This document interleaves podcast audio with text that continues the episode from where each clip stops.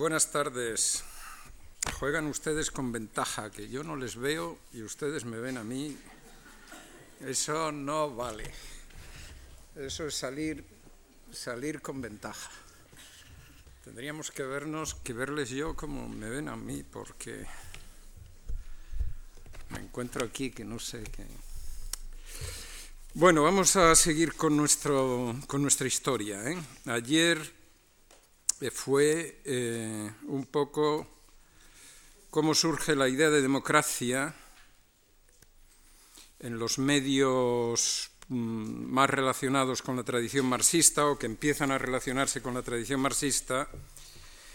Y les hablaba yo de que en, en la práctica política que van desarrollando estos medios, la idea de democracia no era simplemente una idea relacionada con el Estado de Derecho, el Estado que garantiza los derechos, que garantiza la seguridad jurídica, con las, en fin, el Estado que organiza elecciones, representativo, etcétera, con todas las cuestiones relacionadas con el procedimiento democrático, sino que había también la idea de, de que la democracia significaba un paso, era como una vía hacia una transformación de la sociedad. Así es como se piensa eh, la democracia en los medios marxistas y por las conversaciones que hay marxistas cristianos, también en los medios eh, católicos que han empezado ya desde hacía unos años un camino de disidencia en relación con el régimen, de manera que democracia era en esos medios también eh, transformación de las estructuras. Se hablaba mucho de que para remediar la desigualdad social era preciso una transformación de las estructuras sociales. De manera que en la democracia había la instauración de un Estado que sigue unos procedimientos, pero también el horizonte de, otra, de otro tipo de sociedad. Es decir, no se trata solo de la descripción de las categorías y de los conceptos que definen al Estado de Derecho, sino que se trata también de algo prescriptivo en relación con el futuro. La democracia no es meramente descripción del Estado, sino es prescripción de un camino que la sociedad tendría que seguir. Hoy lo que mm, quisiera desarrollar no tiene relación tanto con el mundo de las ideas como con el mundo de la práctica política. ¿En qué medida esa visión de la democracia y esa, ese impulso moral que estaba detrás de eh, la conquista de la democracia se realiza en el proceso de transición. O sea que hoy, más que de cultura política, vamos a hablar de política de política, cómo fue el proceso de transición a la democracia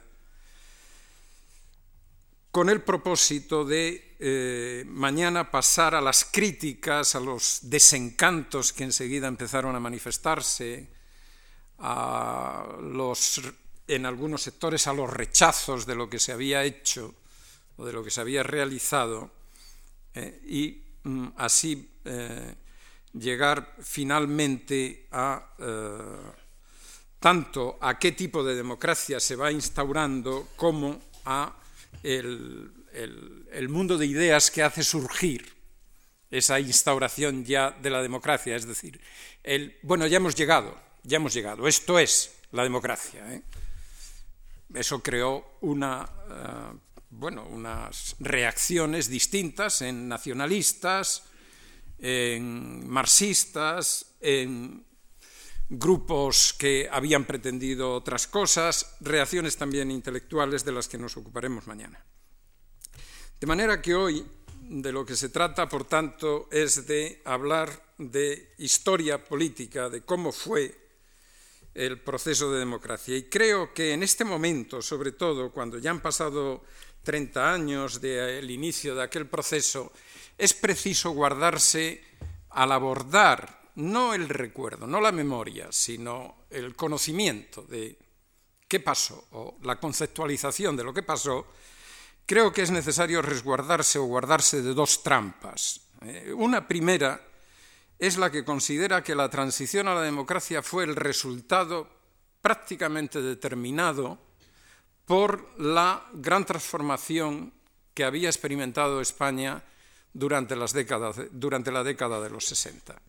Es decir, que dan la democracia como el resultado lógico de aquella esperado, necesario, esperado de aquella, de aquella transformación. La democracia sería entonces un mero resultado que vino porque la sociedad estaba ya transformada.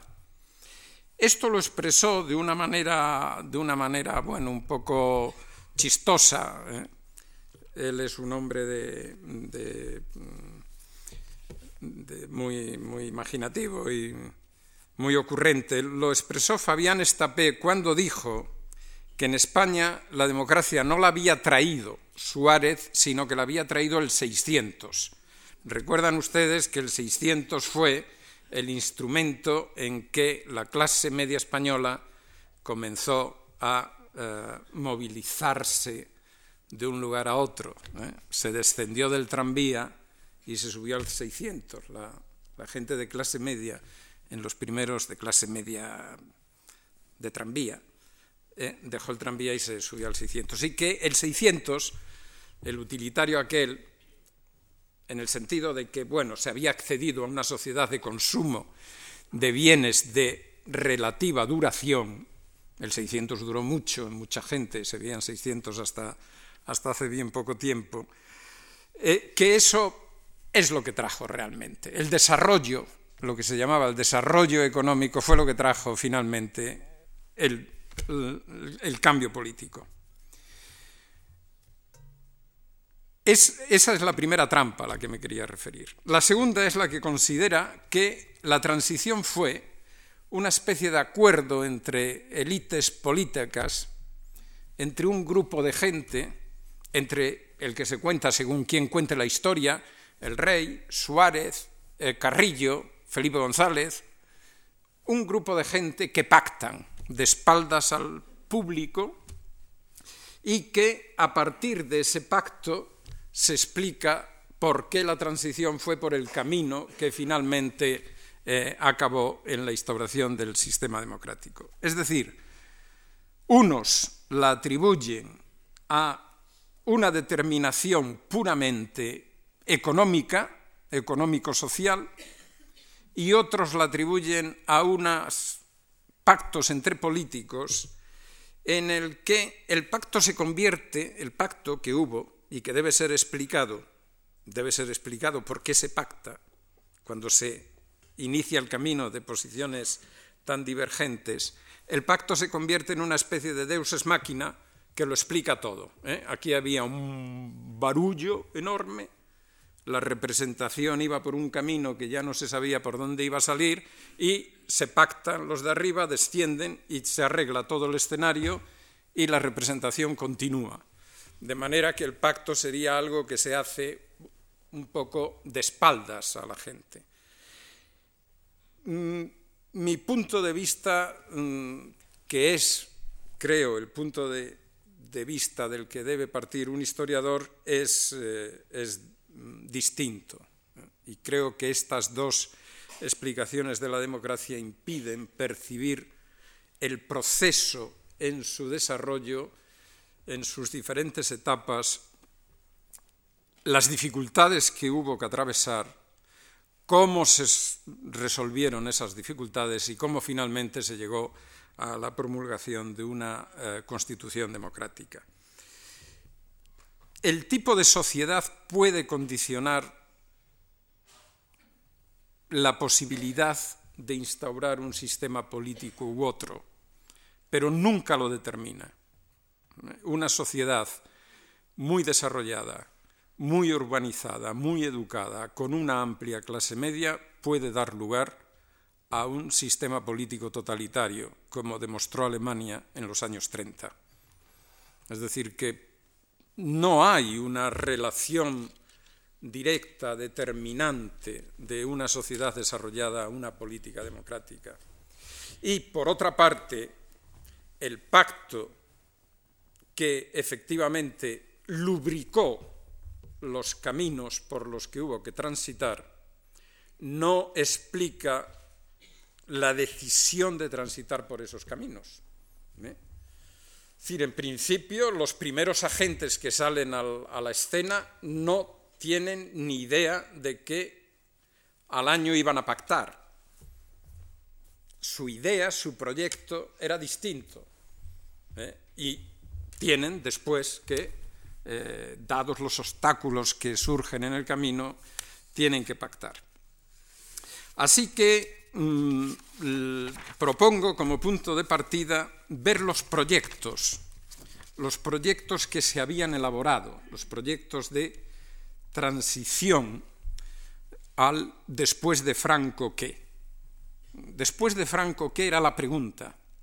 Era una pregunta que, fíjense, lleva implícito que hasta que Franco muera, aquí no va a haber transición a la democracia.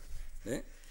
El problema, y es, es curioso porque consultando, consultando todo lo que se escribe, y todo lo que escriben también embajadores, los embajadores americanos, por ejemplo, los británicos, o los consejeros políticos, lo que escriben a su ministerio, informando sobre la situación española, todos se refieren a qué va a pasar en España cuando Franco muera.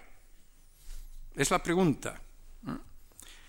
En, el interior, en España, por supuesto en los medios del exilio, que hubo oleadas de expectativa de que la situación iba a cambiar, pues en el 45, cuando llegó Kennedy, cuando ya Franco tuvo las primeras complicaciones, todo eso cambia. Se podía ir, por ejemplo, a París a ver a un exiliado y lo primero que te decía es, el año que viene nos vemos en Madrid. Esto podía pasar en el año 64, el año 68, el año 72, el año que viene en Madrid, o en Sevilla, o en Barcelona. Y sin embargo, la pregunta de todos es, ¿qué después de Franco? ¿Eh? Y a esa pregunta que, bueno, Santiago Carrillo escribió un libro precisamente que se titulaba así, Después de Franco, ¿qué? Y es un libro del 66, o sea, del, sí, del 65 al 66, quedaban 10 años. Lo que pasa, lo que puede pasar en 10 años, pues ya se, ya se lucubraba como si antes de Franco no iba a haber eh, posibilidad de un tránsito a la democracia. Los proyectos que se están diseñando, dibujando, elaborando, se refieren por tanto todos a eh, después de Franco. Y proyecto aquí lo entiendo en su sentido literal, es decir, ¿qué están dispuestos a ejecutar los actores, los que elaboran esos proyectos, qué están dispuestos a ejecutar para ir hacia la democracia?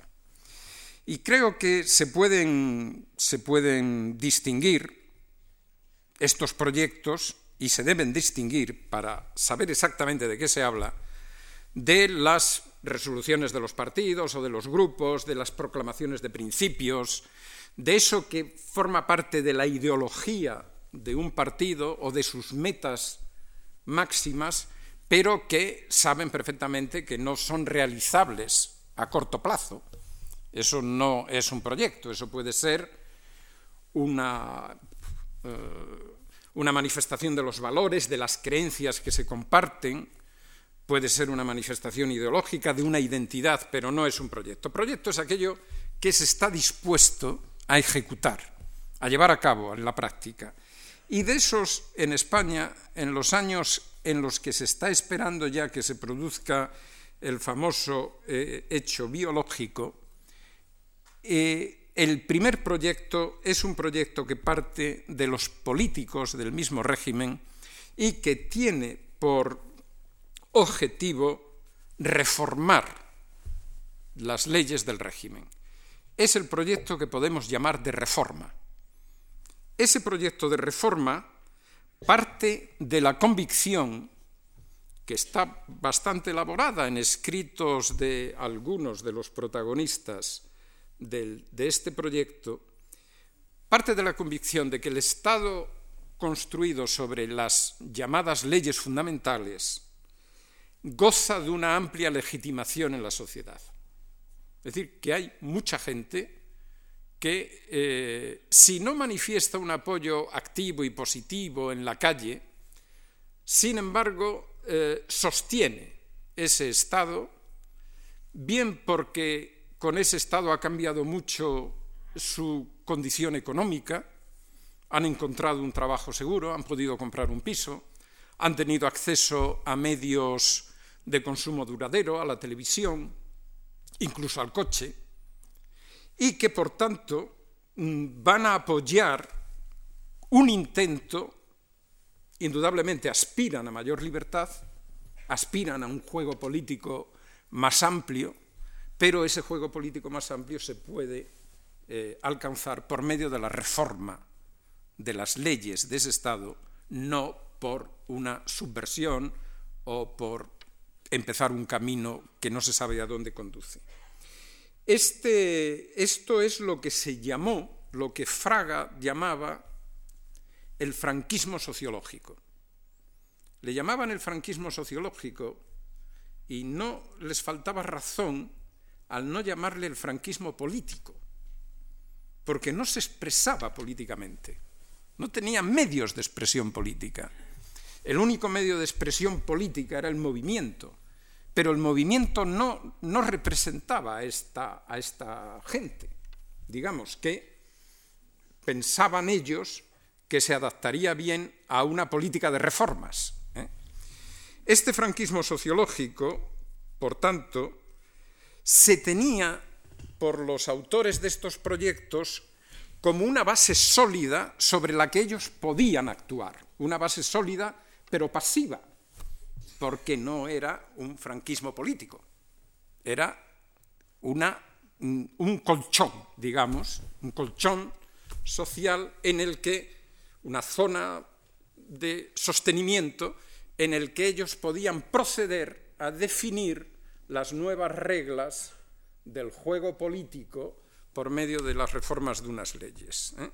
¿Quiénes son esta gente? Son gente los que defienden estas posiciones, los que defienden este proyecto para el después de Franco, son personalidades, lo que se llamaban personalidades políticas del régimen.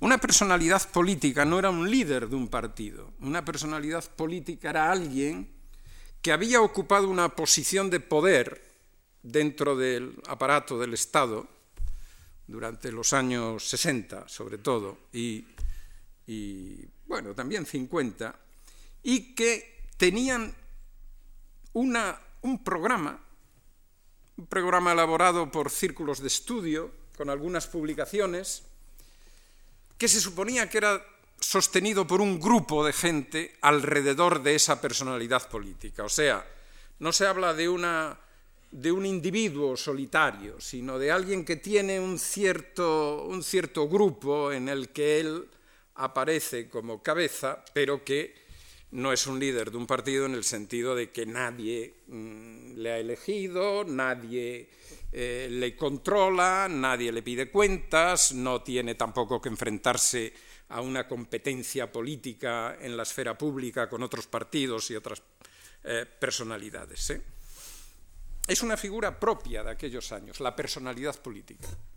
Y esas personalidades políticas habían podido ser ministros y ahora por los cambios políticos habían salido, podían ser embajadores, eh, podían, podían haber sido gobernadores o alcaldes. Bueno, Fraga era una personalidad política, era una personalidad política Arelza, era una personalidad política eh, Antonio Garrigues, embajador, alcalde de Bilbao el primero y después embajador eh, segundo, Fraga ministro, ese, y todos representando un sector de opinión, un grupo, una...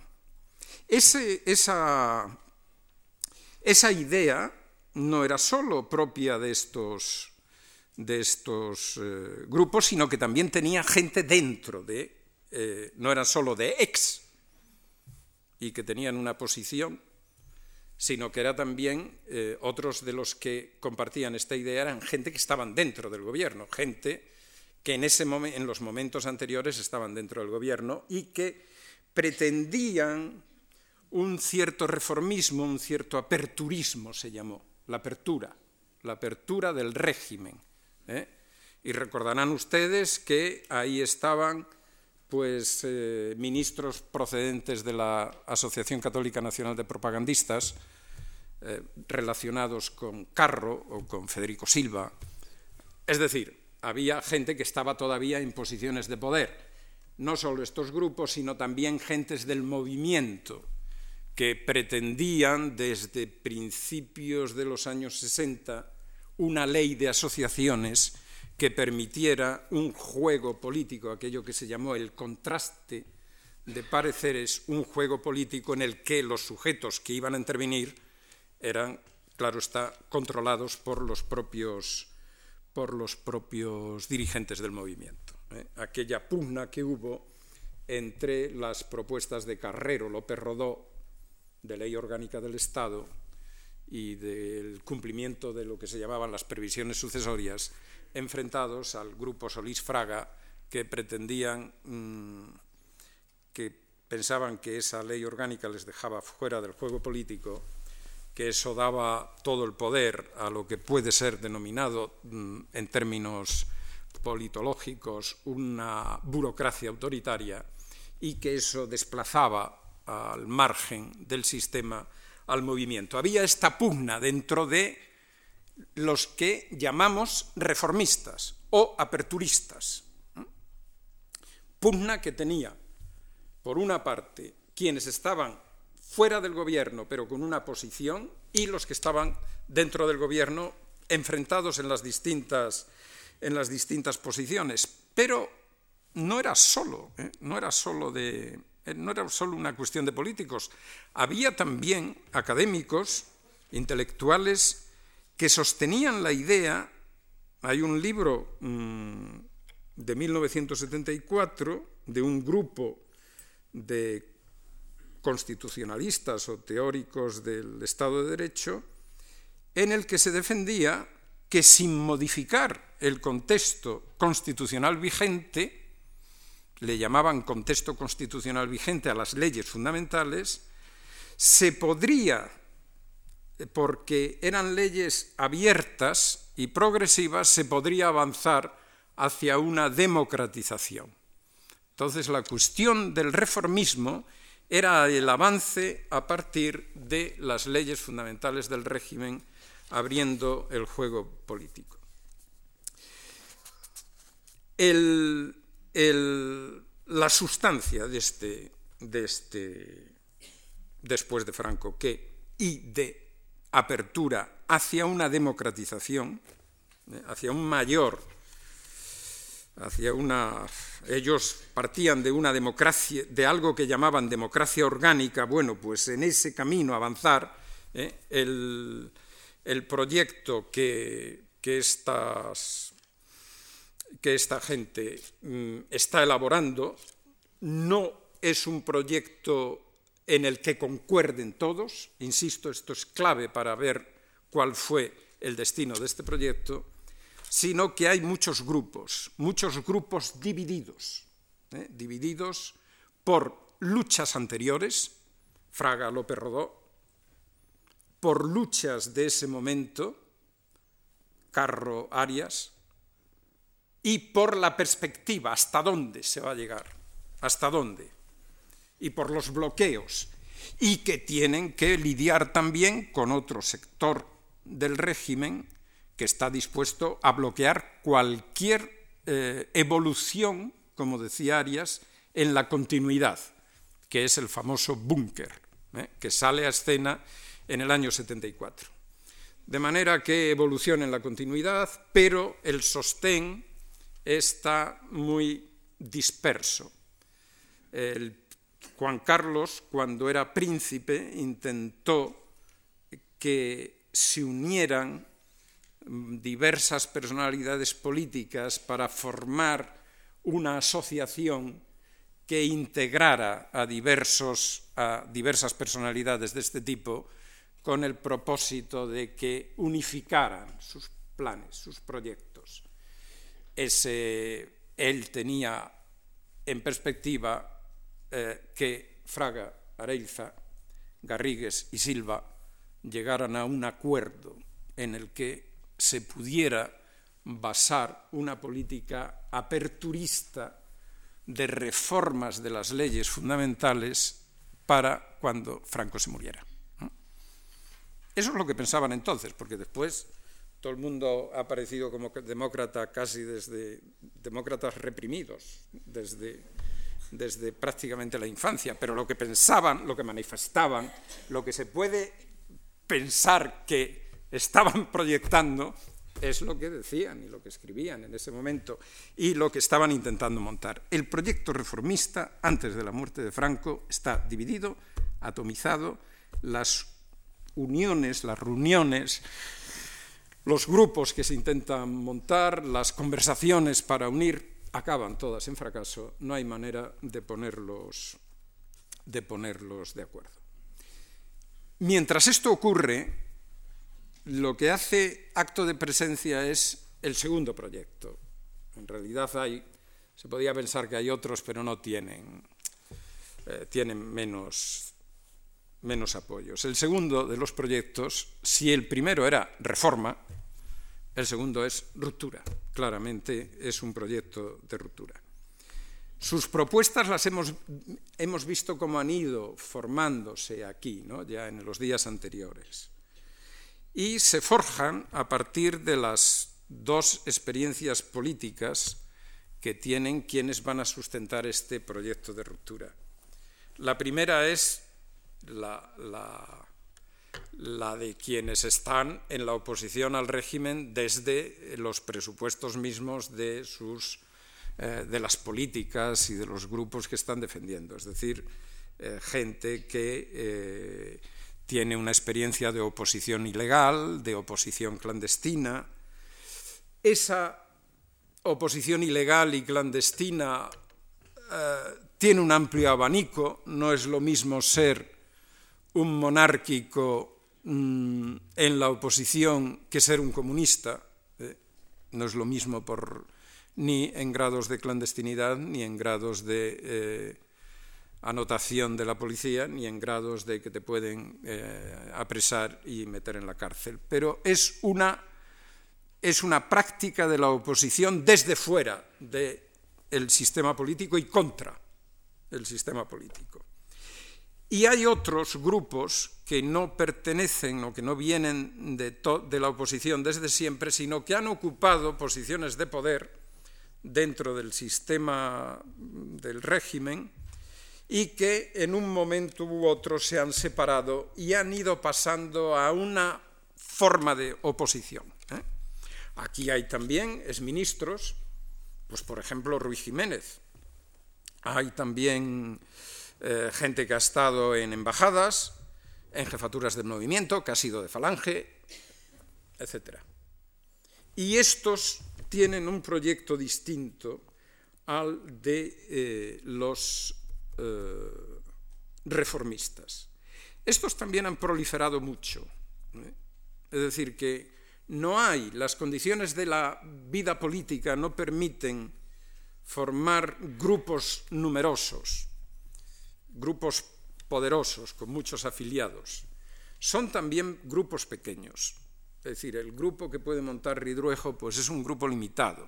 Son también personalidades, muchos de ellos personalidades políticas. Pero así como los otros han estado enfrentados por cuestiones de poder y el llegar a acuerdos pragmáticos les resulta muy imposible, muy difícil, estos están movidos por una dinámica de confluencia, porque se sienten débiles, son pocos, no han estado enfrentados por cuestiones de distribución de poder, no han tenido entre ellos eh, enfrentamientos que no pudieran remediarse o que fuera difícil remediar y por tanto están permanentemente conversando para formar uniones o coaliciones que no tienen una larga existencia a lo mejor, pero que les dan una práctica de llegar a acuerdos en torno a resoluciones programáticas. Eso se está haciendo entre estos grupos desde los años 40 entre unos, se multiplica a partir de finales de los años 50 y son múltiples en los años 60. ¿eh? En algunos casos se logra que todos confluyan en una misma organización, muy flexible, muy fluida, por ejemplo, la Asamblea de Cataluña. Pero las mesas de oposición van a ser ya algo normal a partir de finales de los años 60 y eh, comienzos de los 70. Y ahí van a participar gente que vienen de la democracia cristiana, de monárquicos liberales, eh, comunistas, socialistas. De manera que las diferencias ideológicas, que pueden ser más agudas entre ellos, no significa, sin embargo, eh, diferencias a la hora de diseñar un proyecto. Es decir, un comunista, por ejemplo, se puede entender con un monárquico, pongo por poner los prácticamente los extremos del abanico, ¿no? A la hora de firmar una declaración se puede poner perfectamente de acuerdo manteniendo una gran diferencia ideológica, ¿eh? porque están en la oposición, porque no han tenido enfrentamientos en su trayectoria política y porque la necesidad de aunar esfuerzos les lleva a buscar fórmulas de alianza o de coalición. De manera que la proliferación de grupos, en este caso, se ve matizada por un impulso hacia la confluencia de esfuerzos, ¿eh? de la que van a ser mm, buena muestra en, un plazo mm, no muy lejano lo que se llamó la Junta Democrática y lo que se llamó después la Plataforma de Convergencia Democrática y todavía un poco después la Plataforma de Organismos Democráticos que reúne a toda la oposición, ¿eh? desde los grupúsculos eh, de extrema izquierda hasta los eh, monárquicos o los demócratas cristianos más conservadores. La perspectiva de acción, la perspectiva en la que ellos se plantan, es que el Estado, el Estado mm, franquista no es reformable, que no se puede proceder a una reforma. No se contempla nunca la posibilidad de que a partir de las leyes fundamentales se pueda abrir un camino a la democracia en España. Ese es un, un punto central de la eh, diferencia entre reformadores, aperturistas, etcétera, o rupturistas. La ruptura es que hay que iniciar un proceso constituyente, que a partir del Estado franquista no se puede avanzar a la democracia, que no hay camino reformando esas leyes. Y ellos piensan que eso se sostiene en una amplia eh, capas de opinión que indudablemente no pueden expresarse y organizarse libremente, pero que las encuestas están dando, que el horizonte que los españoles perciben es que España sea como Europa, el horizonte que perciben es que eh, la libertad eh, de partidos, la libertad de asociación, es decir, todas las libertades cívicas, España está madura y además están empujando en esa dirección lo que les diferencia no son esa percepción ni de que hay que iniciar otra legalidad, otras bases de legitimidad fuera del régimen, ni tampoco les, eh, diferencia su confianza en que un sector importante de la sociedad española está apoyando esa, lo está apoyando. Lo que les diferencia es la vía. ¿Qué hay que hacer para conseguir esa ruptura? Y ahí las posiciones sí son diferentes en el punto de partida. Los comunistas están pensando, el Partido Comunista, está pensando en un modelo que recuerda mucho la instauración de la República, es decir, lo que ellos llamaban esa huelga general pacífica huelga nacional, en la que, de la que iba a salir un gobierno provisional que tendría el apoyo de un sector de las Fuerzas Armadas que probablemente se haría con una regencia, y están pensando en don Juan como regente, y que eh, abriría ese gobierno provisional, abriría un proceso de, que podía durar un año hasta que se aprobara una constitución después de un plebiscito y después un plebiscito que eh, mm, asentara ya las instituciones, las instituciones, las nuevas instituciones democráticas. Este es un poco el proyecto de gobierno provisional, proceso constituyente, plebiscito y en, como, evidentemente ellos piensan que, eh, que no era posible que no era posible que la jefatura de Estado quedara vacante en ningún momento, la jefatura de Estado estaría ocupada de manera provisional por un regente. Y ahí tienen ustedes como los emisarios de la Junta Democrática viajan a Estoril y e intentan eh, embarcar, por así decir, a don Juan en esta operación eh, que contaría con el apoyo eh, previsible o imaginado de poderes establecidos en España. Los socialistas, que en esto discrepaban claramente desde el primer momento de los comunistas, estuvieron siempre más preocupados del punto de llegada, o sea, elecciones a cortes constituyentes, que de quién era el que dirigía el proceso hasta llegar a esas elecciones.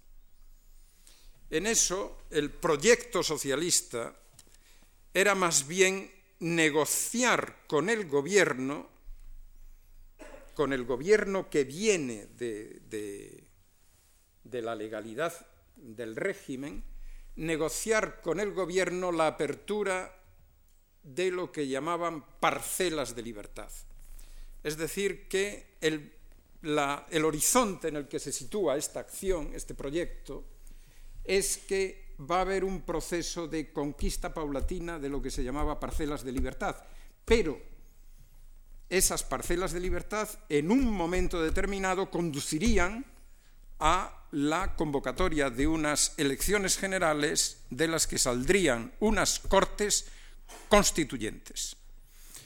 Ven que hay diferencia en relación con la huelga general, eh, gobierno provisional, eh, eh, proceso de constitución. Hay una diferencia.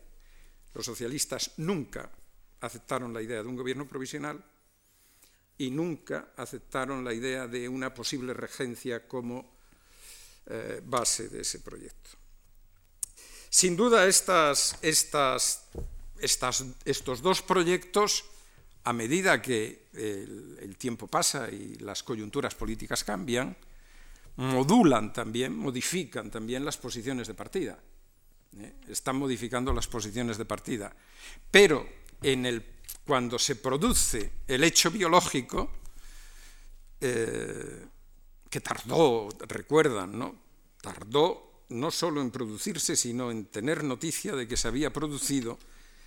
Cuando se produce, eso es lo que hay, eso es lo que está en la, en la política española, eso es lo que está en los distintos, esos dos distintos proyectos son los que eh, pretenden llenar el tiempo del después de Franco, que ya estamos después de Franco, ya Juan Carlos no es príncipe, es rey, ya se forma el primer gobierno.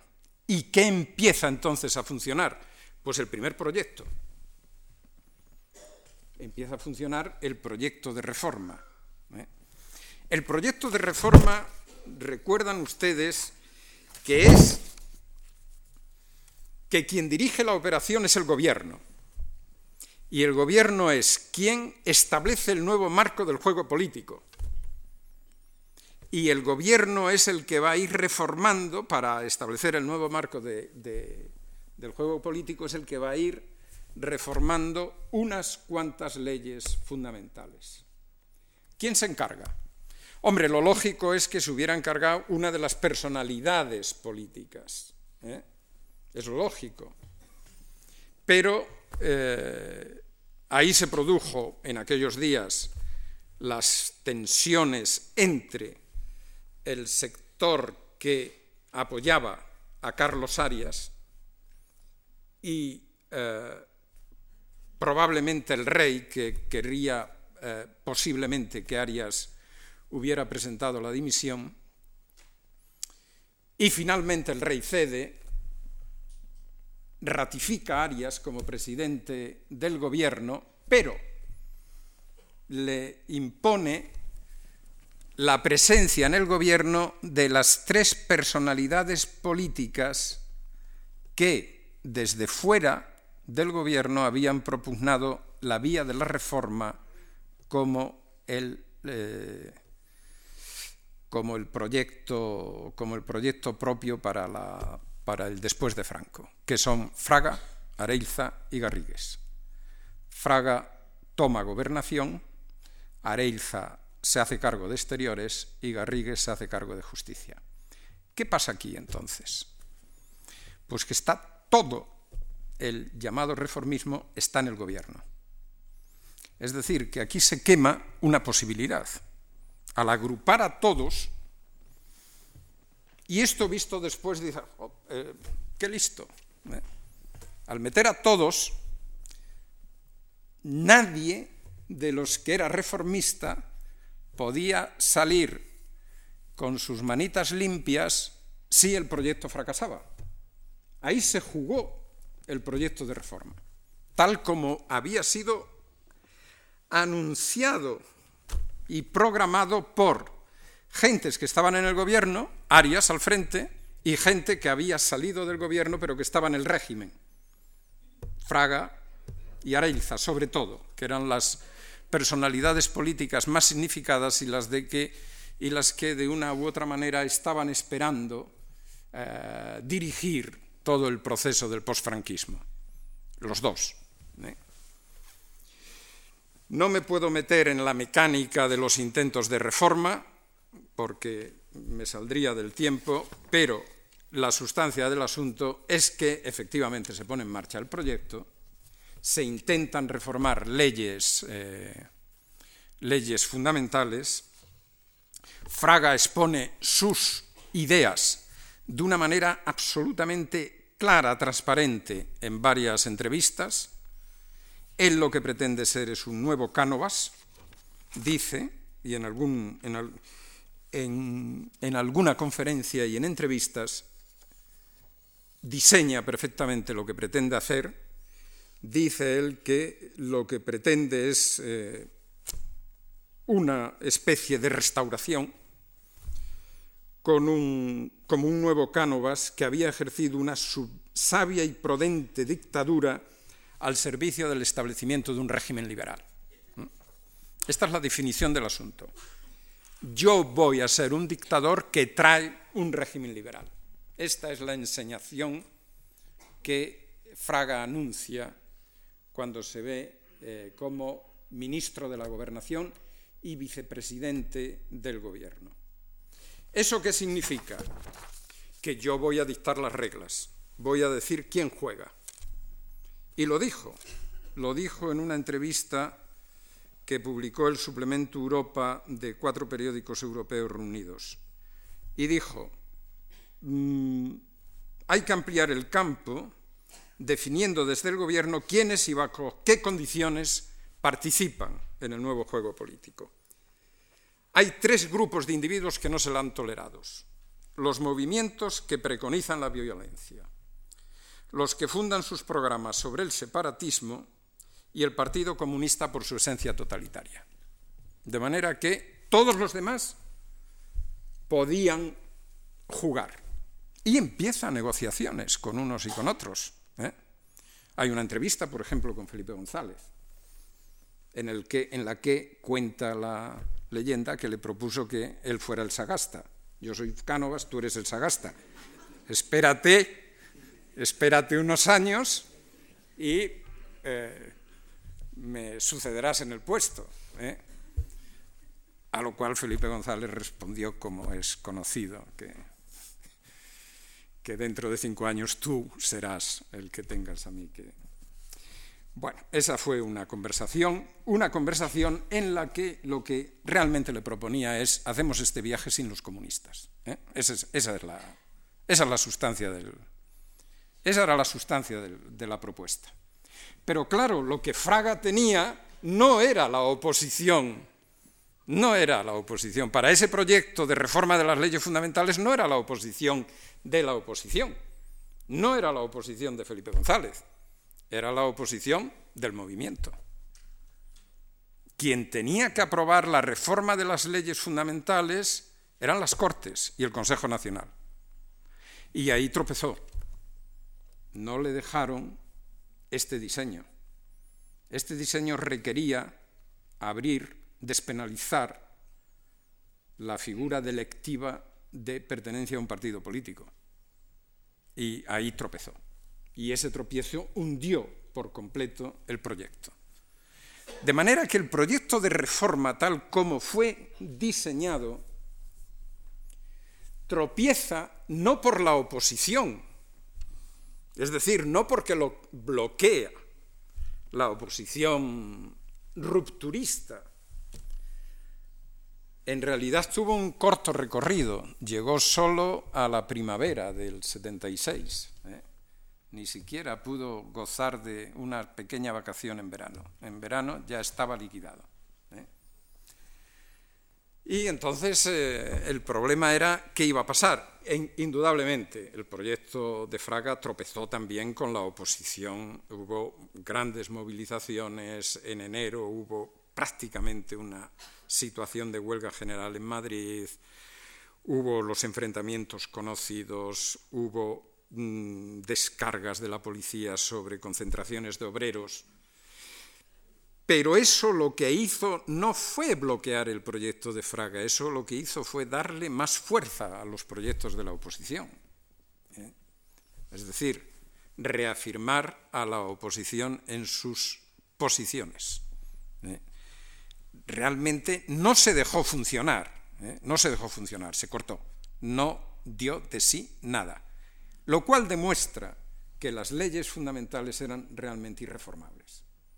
Es decir, que el sistema o continuaba, o si se empezaba a reformar aquí y allí, y aquí se permiten partidos políticos, y allí libertad de prensa total, y aquí libertad de asociación y de expresión y de reunión, aquello se desmoronaba eso, eso estaba claro, aquello se hundía. No era un sistema susceptible de reforma. Y entonces se pasa a otra, esto va a otra etapa que no es una etapa dirigida por eh, los eh, que propugnan el proyecto de ruptura, pero que está destinada, en definitiva, a quitar a los que están propugnando el proyecto de ruptura la posibilidad de dirigir la política mientras se va produciendo esa ruptura. Es decir, que eh, el rey destituye, en este caso, obliga a, obliga, bueno, Carlos Arias había sido nombrado en función de, haciendo, bueno, de la Ley Orgánica del Estado. En la Ley Orgánica del Estado el nombramiento de presidente del, gobierno era para cinco años. No había cumplido los cinco años, si no dimite, pues eh, seguía y hubiera creado un gran problema, pero el rey le, pone en situación en la que no tiene más remedio que dimitir. Y para gran sorpresa, para gran sorpresa de todo el mundo, a empezar por los, las personalidades políticas, nombra a, como presidente del Consejo de Ministros a un político de la segunda fila del movimiento, que es, como todos sabemos, Adolfo Suárez. ¿eh? Esto crea, ante todo, el rechazo de las personalidades políticas. ¿eh? Es decir, Fraga, Areilza y el reformismo aperturista, digamos, todo eso ve con una especie de, de perplejidad y de despecho que el rey no les tome en consideración y que nombre a un chico que viene de... ¿Dónde? ¿De qué pueblo es este chico? Presidente del Consejo de Ministros y niegan su apoyo a este gobierno. ¿eh? Con lo cual le hacen un gran favor. Le hacen un gran favor porque Suárez puede nombrar un gobierno de su presidencia, es decir, puede elegir a quienes van a formar parte del gobierno. Es un gobierno, entonces, que ya no es un conglomerado de proyectos distintos, enfrentados además en luchas del pasado que no habían cicatrizado bien, eh, sino que es un gobierno de una generación posterior, es un gobierno de gente de en torno a cuarenta y pocos años, que conocían los entresijos de la administración y del movimiento y que mm, sobre todo podían, podían tener un proyecto único. El que fuera, pero uno, el del gobierno, el del presidente. ¿eh? De manera que aquel gobierno de personalidades pasa a ser un gobierno del presidente. Es verdad que hay gente que viene de familias diferentes, lo que se llamaban familias, pero es un gobierno del presidente que puede poner en marcha un proyecto propio. ¿En qué consiste? En definitiva, en mm, convocar un referéndum por el que, si se aprueba, se convocan elecciones generales a Cortes. ¿eh? De manera que se abandona el camino de las reformas de las leyes. Esto, aquellos jóvenes que venían de la CNDP o que venían de la burocracia del movimiento o de la burocracia sindical, eso lo tenían claro. El entrar en una lucha día a día con el búnker, con los restos de las cortes, con toda la gente que estaba en el Consejo Nacional, eso era desgastar a cualquier gobierno sin fruto ninguno. Y entonces tienen una maniobra, montan una maniobra audaz. Y es que el camino va a quedar expedito por una cosa que se llama ley para la reforma política, que no reforma realmente nada, sino que convoca unas elecciones generales. Eh, y al convocar unas elecciones, convoca unas elecciones generales sin decir que son constituyentes. Es más, según una técnica que en principio les impediría en la doctrina más ortodoxa ser constituyentes, porque son bicamerales las cortes que se van a convocar, un Congreso y un Senado. Pero va a ser una elección a cortes lo que, en lo que consista el nuevo proyecto. Eso formaba parte del núcleo de las reivindicaciones de la ruptura. No es una, no es una no es algo en lo que habían pensado, lo que habían programado los reformistas. Eso formaba parte del núcleo de la ruptura. Con lo cual, el otro proyecto, el proyecto de ruptura, en una reunión que se tiene en el Eurobuilding, en el que están todos, todos los grupos, y están todo el día, aceptan entrar en negociaciones con el gobierno para llegar a acuerdos sobre el procedimiento que se siga con objeto de llegar a esas elecciones. De ahí va a salir la Comisión de los Nueve, de ahí van a empezar a eh, las conversaciones con el Gobierno que se multiplican ya después del referéndum. Eh, Adolfo Suárez, que es un político mm, realmente hábil eh, o que muestra una gran habilidad durante este año, que es su gran año, no los recibe hasta que el referéndum se celebra, cuando el referéndum es un éxito, empieza a recibirlos y llegan a acuerdos sobre lo que va a ser el proceso de elecciones y cómo se va a hacer y quién va a ir. El problema para los rupturistas, para la ruptura, ya no era por tanto ni la cuestión de la amnistía, ni la cuestión de que se convocaran unas elecciones libres, ni la cuestión de la libertad de los partidos políticos y de la libertad de reunión. Todo eso se va aprobando, ni el desmontaje de las instituciones del régimen. Se desmonta el Tribunal de Orden Público, se desmontan los sindicatos oficiales, se desmontan las cortes, finalmente dejan de existir. Es decir, todo el entramado institucional del régimen va disolviéndose, aunque se tienen políticas de incorporación de sus funcionarios, etc. Pero eso se va disolviendo en, en ese margen de tiempo. Y en el momento en el que realmente surge una cuestión que puede bloquear o introducir un elemento de fuerte tensión, Suárez tiene otra, otra de, esas, de esos movimientos audaces y legaliza al Partido Comunista. Es decir, que el, el sistema eh, pensado por los reformistas se eh, desmorona por completo en este último elemento. Es decir, aquí va a jugar todo el mundo por una cuestión que realmente resulta incomprensible, dada la fuerza que tenían, no se puede acudir a esas elecciones si uno se llama republicano.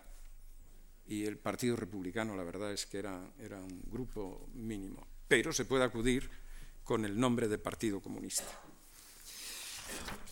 Las elecciones dan el resultado que conocemos. Ese resultado impone pactos, porque nadie tiene la mayoría absoluta, porque la división entre izquierda y derecha es bastante equilibrada, y a partir de ahí la transición, el proceso de transición que consiste, de momento, en la elaboración de una, de una nueva constitución, eh, pasa a ser un asunto pactado. Pasa a ser un asunto pactado. Todo esto ocurre, yo por cuestión de tiempo solo puedo, claro está, exponer aquí ahora las, eh, digamos, las líneas políticas de este, de, esta, de este proceso, ¿no? Pero todo esto ocurre mm, con, unas, con una actividad terrorista muy de ETA y de grupos de extrema izquierda y de extrema derecha muy, muy dura, ocurre la matanza de abogados laboralistas en la calle de Atocha, ocurren secuestros, o sea que sobre lo que se está actuando es una sociedad en fuerte tensión, no es un, no es un lecho de rosas por el que se camina en ese año, ni mucho menos, porque aquí lo que ahora predomina es el pacto y que nadie se movió, y que era una sociedad pasiva y miedosa, y que nadie que todo el mundo estaba con miedo y no es verdad. La gente estaba permanentemente en la calle, las manifestaciones por amnistía, movimientos, los movimientos de barrio, ciudadanos, los atentados. Esto es un proceso duro. ¿eh? Visto en su línea general política, este proceso es el que conduce a la democracia. Y este proceso es el que va a ser pronto objeto de crítica. Objeto de crítica en qué sentido y por qué y de, dónde vienen las críticas. Las críticas se refieren a que unas de las críticas se refieren a que realmente no hubo ruptura. No hace mucho he leído en un libro, todo cambió para que todo siguiera igual, remedando un poco la, la frase de Tancredi, que no es esa, es es preciso, es preciso que todo cambie. no, la frase de Tancredi, claro, es aquí asumida para que todo siga igual. ¿no? Aquí todo cambió, pero nada siguió igual. Sin embargo, que esto, que el resultado fue la continuación del franquismo por otros medios, ese es un tipo de crítica. Que realmente la oposición cedió en lo sustantivo y que, por tanto, el régimen continuó. Otro tipo de crítica que viene del nacionalismo, de los nacionalistas, es que no se atrevieron a llevar a sus últimas consecuencias las, eh, los elementos que formaban parte del proyecto originario, que era reconocimiento de, una, de un nuevo Estado español con el derecho de autodeterminación de sus pueblos. Que todo se resolvió con una especie de café para todos. Que se renunció es otro tipo de crítica, que se renunció a aquella concepción de la democracia como algo más que un sistema constitucional y un Estado de Derecho. Es decir, que la transición fue sometida a una serie de críticas, de rechazos. Se habló mucho, casi inmediatamente, del desencanto que se habría extendido por la sociedad española es decir, que la idea de que todo fue eh, de la mejor manera posible eh, tuvo mm, críticos desde el primer momento. La transición, por tanto, y para terminar ya, la transición, por tanto, como no había realizado plenamente toda aquella carga moral que había sido parte de la conversación y de la práctica política de los partidos de oposición durante los últimos años del franquismo, la transición se tomó en algunos medios por una eh, especie de dejación, de dejación. Y hoy no es sorprendente, hoy no es sorprendente encontrar a muchos intelectuales que desde las tribunas de los periódicos insisten en la idea de que aquella transición quedó como quebrada, como manca, y que es preciso una segunda transición. Yo quisiera terminar eh, estas, estos encuentros tan gratos que tengo con ustedes examinando, aunque sea brevemente, la razón que puedan tener estos críticos pero por hoy yo creo que ya está bien y cerramos aquí la... ¿De acuerdo? Muchas gracias.